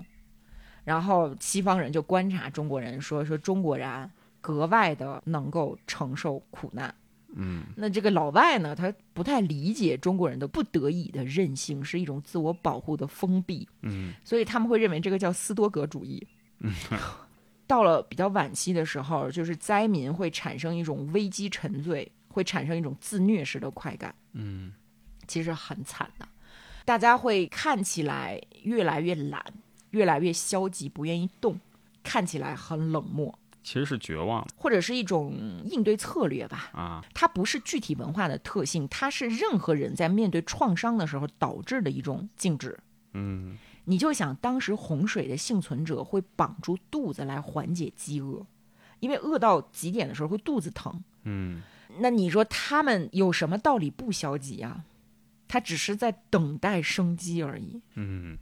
当然，洪水还有一些其他的后果，就是武汉居民当时啊习惯了现代化的感受，嗯有电了。但是这哐哐哐洪水一来，电报、电话、电灯都不能用了。其实人家从十九世纪九十年代就开始有电了，武汉非常了不起的。你想啊，电电报、电话不能用了，大家怎么样沟通呢？你又没有手机，嗯所以就有很多小扇板临时构建起了一套非常简陋的邮局体系啊。然后到了晚上，这不是没没灯了吗？因为怕火灾，又限制煤油配给，就晚上更黑。然后这些临时建筑高度易燃，再加上你想，武汉是四大火炉啊，嗯夏天的时候酷热难耐，死尸、粪便、蚊虫、可怕的恶臭。这种情况下，批评底层人民迷信，你有什么资格呀？你经受过饥饿和疾病的困扰吗？鬼怪什么龙，那是一种极端创伤引起的心理状态。嗯，这个东西，你如果是一个普通的观察者，你在外部，你根本就无法理解，只有经历过才会相信。当然，我们也不能批评精英阶层和知识分子阶层，因为他们也是很努力的想要帮助灾民的。从当时国民政府的一个代表人物啊，宋子文老师，嗯，开始一直在很努力的救灾。这个这个宋子文不用介绍吧？对，这啊个大名人嘛，啊，就是孙中山小舅子嘛。宋子文当时是从美国回来的，嗯嗯，他针对这一场水灾是要什么建立一个救灾机制。啊那他在建立救灾机制的时候呢，他肯定要选拔人才。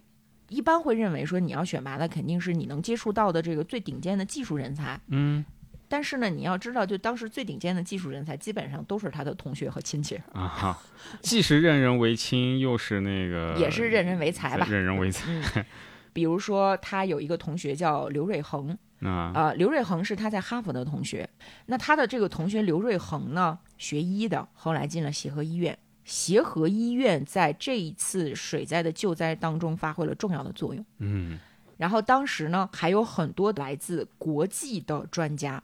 举个例子，有一个叫约翰·格兰特的人，顶尖的医学专家。嗯然后由于他的这个左倾思想呢，被人称为叫医学的布尔什维克。啊，啊。 还有谁呢？刚才咱们提到那个约翰霍普辛普森，就是那个英国人，在这一次政府救援当中，相当于是一个负责人。呃，然后这个说到辛普森，辛普森曾经是因为支持巴勒斯坦，导致犹太复国主义的犹太人特别恨他啊啊，所以大家就知道这是一个什么样的人，啊是吧？其实是一个挺正派、很有同情心的一个专家。嗯嗯，那他就来到中国组织救灾，负责政府的救援项目。但除了政府的救援力量之外呢，还有一个特别重要的机构叫华阳义政会。啊，华阳义政会是民国最大的民间慈善组织，非常了不起的一个民间慈善组织。嗯实际上呢，政府的救援组织，你不能说他们没有尽力，但是呢，精英救援组织它是由一种比较孤立的意识形态主导的，它会屏蔽反对者的声音。嗯尽管当时政府和精英们的努力被誉为说是现代国家的胜利，但其实，在现实当中，他们遇到了很多的问题，啊，最后呢都是这个自称胜利了。呃，你你就想一下，一九三一年是一个什么环境啊？现实当中，财政一泡无，嗯政治上政府成立没多久，你甚至连政府的威信都没有建立，老百姓都不相信你。是啊经济危机不用说了。然后呢，宋子文呢，他利用自己的国际身份，利用这个当时国际社会对中国的同情吧，搞到了一些来自美国的小麦贷款，看起来是缓解了燃眉之急。但是那个时候的国际体系是一个财富和权力严重不对称的一个体系，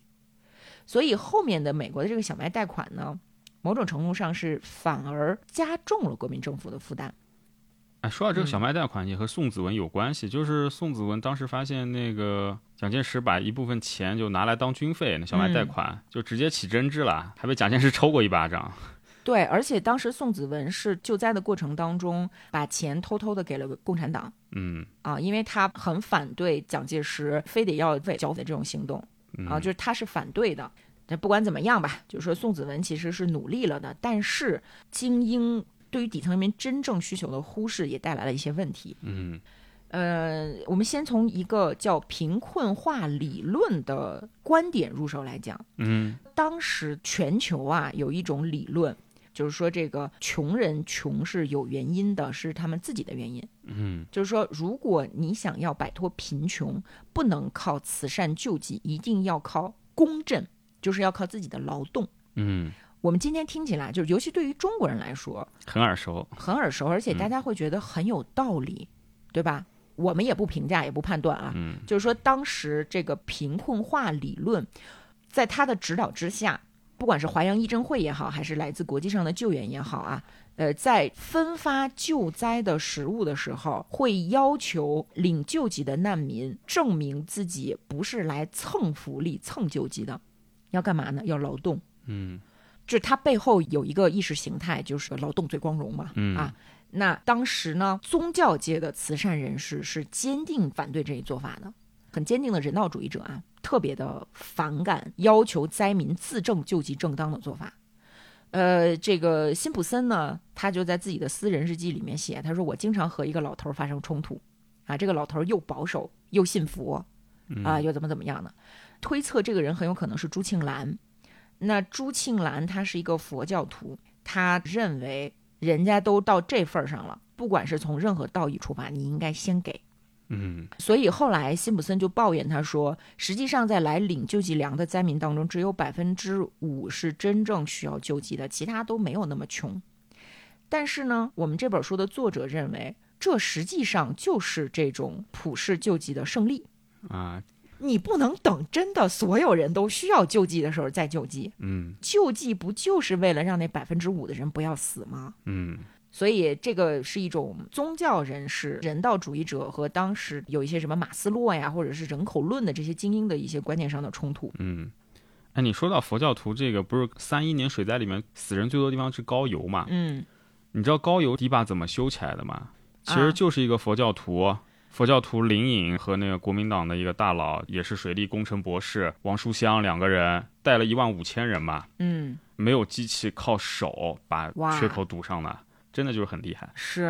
啊，就当时有一个佛教徒是直接捐出了自己世俗的全部财产，大概是二十万美元，嗯那那很很有钱的人了把自己全部财产捐出来，然后进山去修行去了。啊！呃，不光佛教徒，还有天主教徒。当时爱尔兰的高尔文主教是捐出了他在教会的全部积蓄，啊，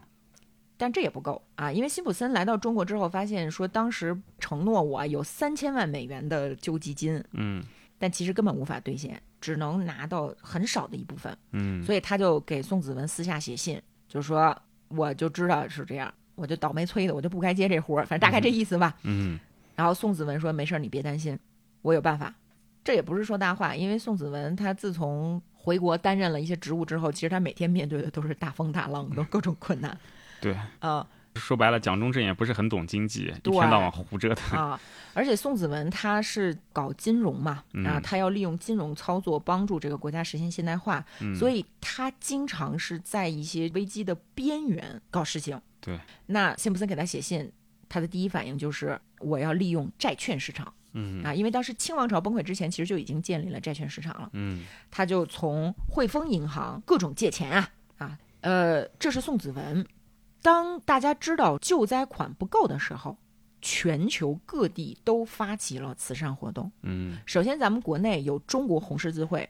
有各种宗教人士，然后这个这个当时中国的这个佛教人士成立了一个叫红万字会，嗯，哦好，不是有红十字会吗？他们成立红万字会，就是那个那我个这佛教那个那万个字万啊嗯然后还有志愿者去写很多歌曲，上街演讲去募捐。不光是中国人，当时有一个叫《北华捷报》的英国报纸，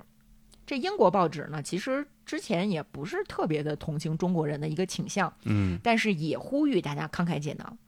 哎，但是呢，因为之前有这个把英国人轰出汉口的这么一个事件发生嘛，就有一些很不光彩的英国人之间的争论。嗯，就是说，哼，谁让他们当时这样那样这样那样是吧？然后一些臭名昭著的人表示说，我就不捐，而且你们这个报纸在这儿这个玩弄嗯情绪，在这儿卖惨，这个卖惨可耻什么的，就有一些人说这样的话。哎，但是呢，也有另外的一些比较好的英国人出来就骂他，你是不是人啊？怎么怎么怎么这么说话呢？什么的，就发生了一些辩论。啊嗯这这就证明说这个好人坏人呢，他跟国籍没有关系。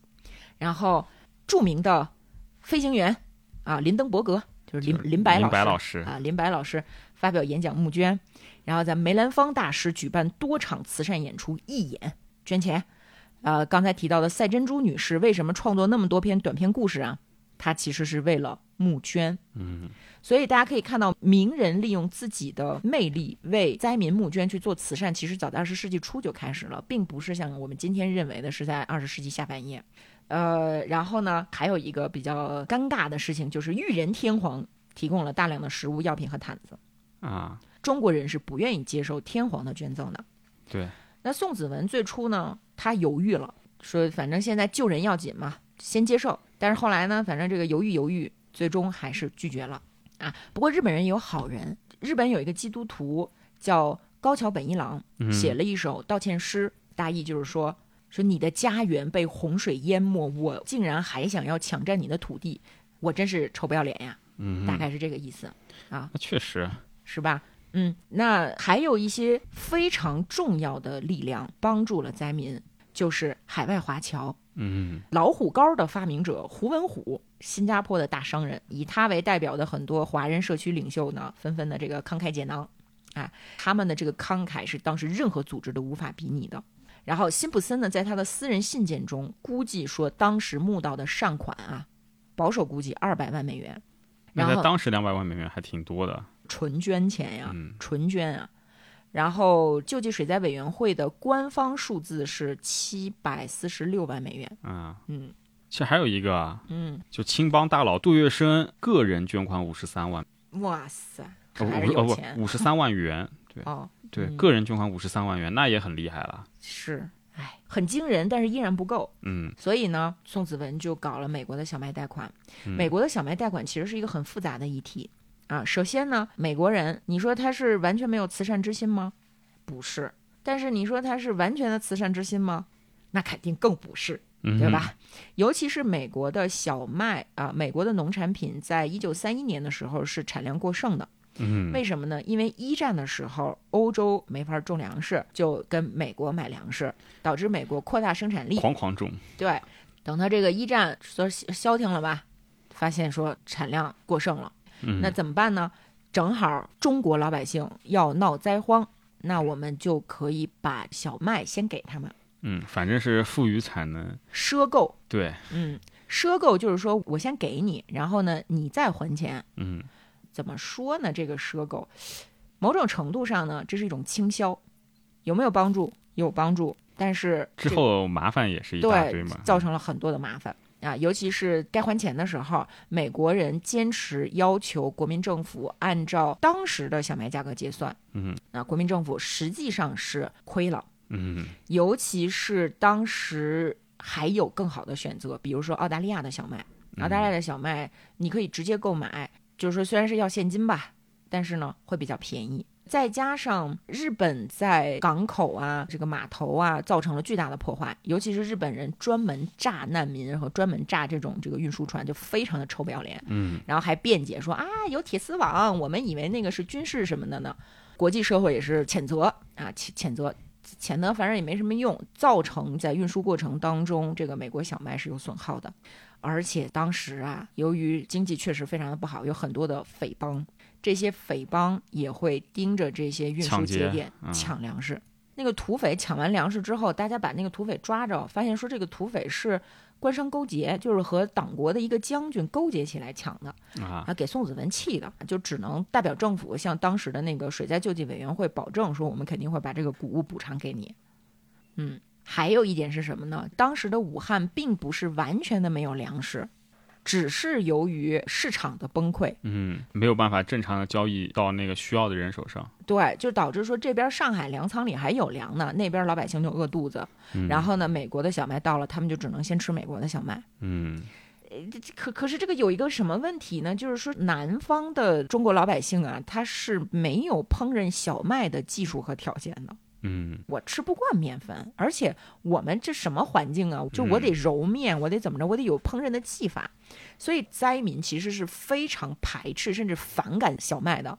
工人在做工的时候要求用大米支付工资，啊，你看，这个不是说宋子文或者说是美国心眼儿特坏导致的不好的结果，而是说嗯水土不服了，相对当于你们脱节呀，你们就跟现实脱节呀。嗯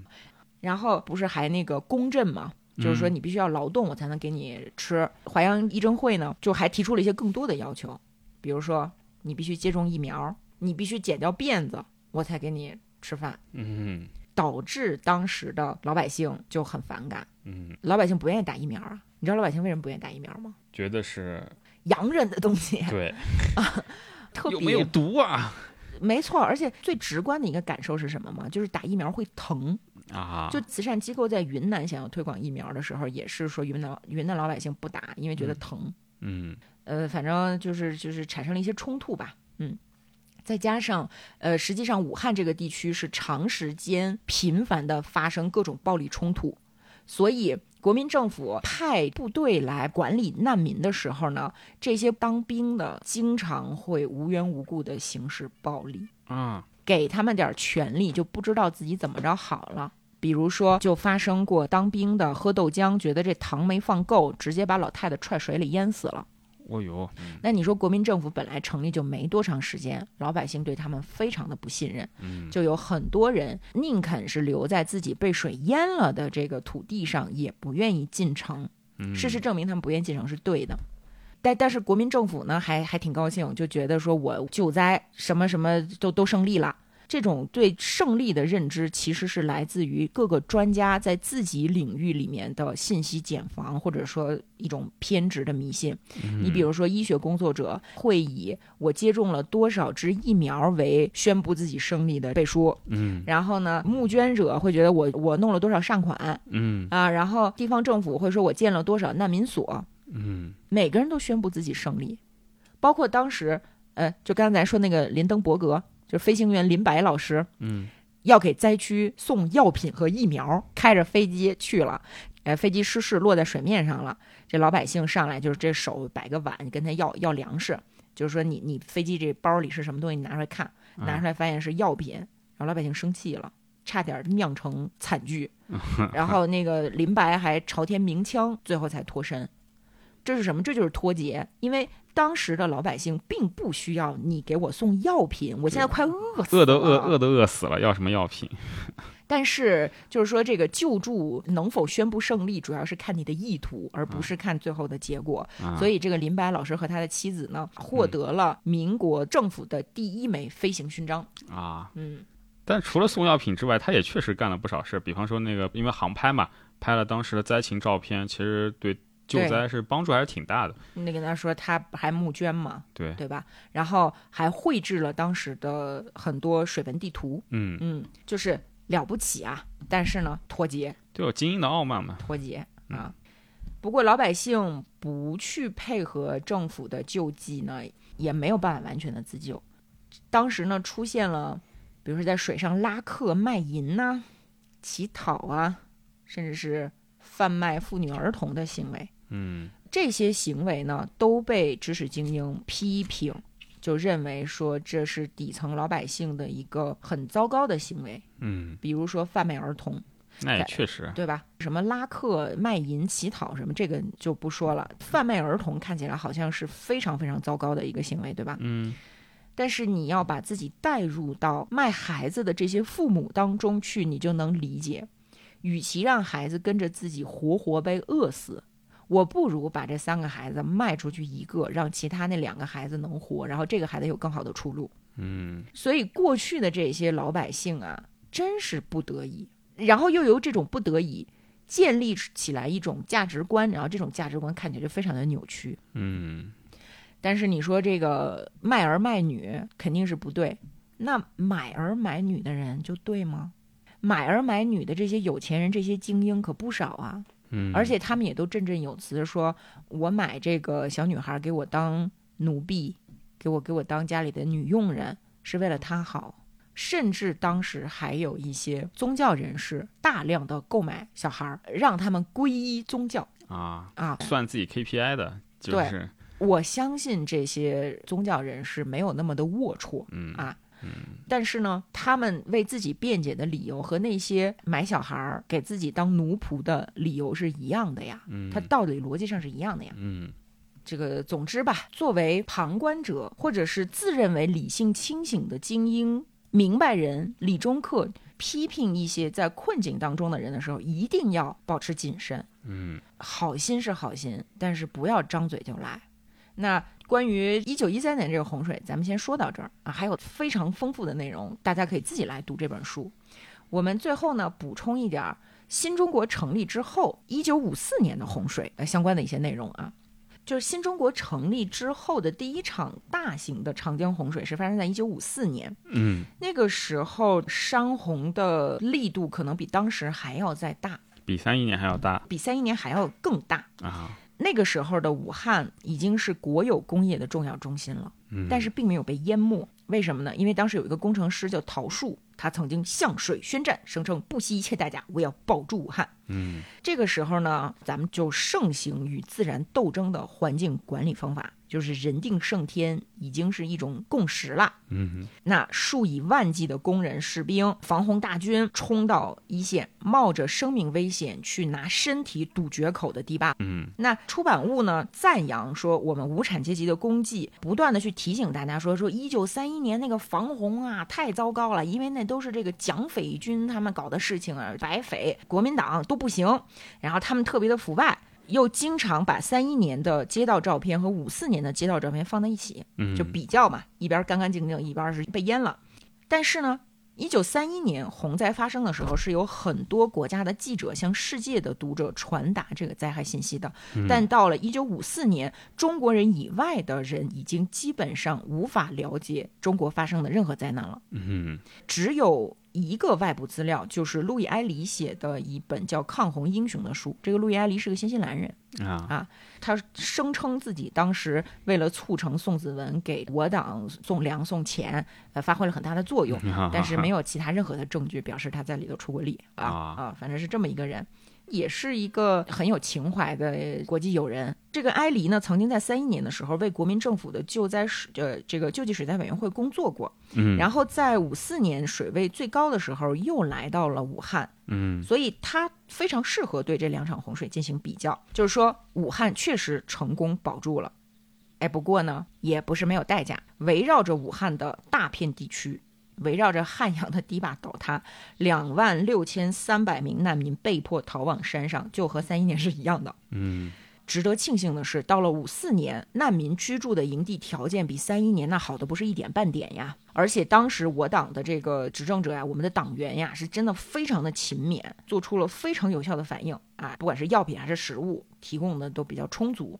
呃，当然了，农村的情况有所不同，并且真实的遇难人数可能比官方统计数据要高。嗯嗯啊，因为公布出来的数字和政府内部的一份报告的数据是不一样的。嗯嗯，完全不一样。并且呢，虽然武汉保住了，但是当时其实是已经诞生了所谓的分红区，啊，分红区的人受灾非常严重，当地遇难人数占总遇难人数的百分之七十。尤其是工程师在进行适当安排之前就已经开闸了，啊，没有通知到位。通知到位了。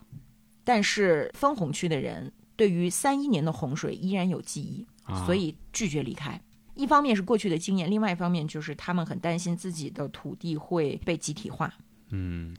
就不管怎么样吧，啊，有观点认为这两场洪水揭示了两种治理体系之间的差异，是吧？国民党腐败，共产党高效廉洁。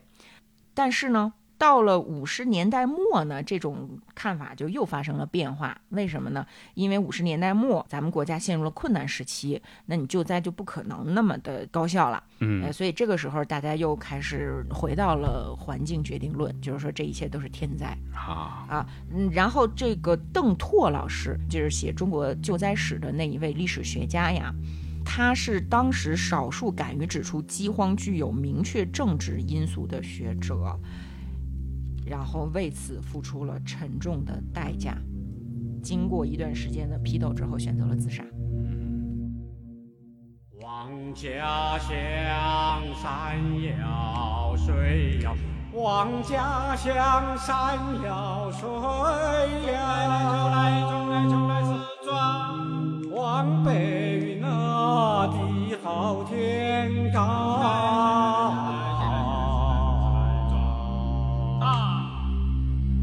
望家乡山遥水遥，望北云的好天高，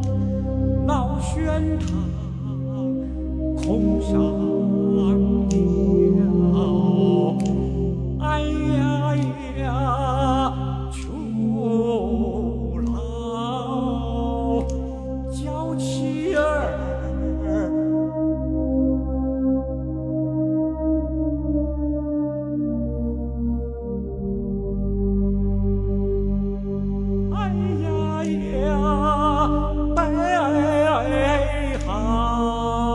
难以求啊，难求。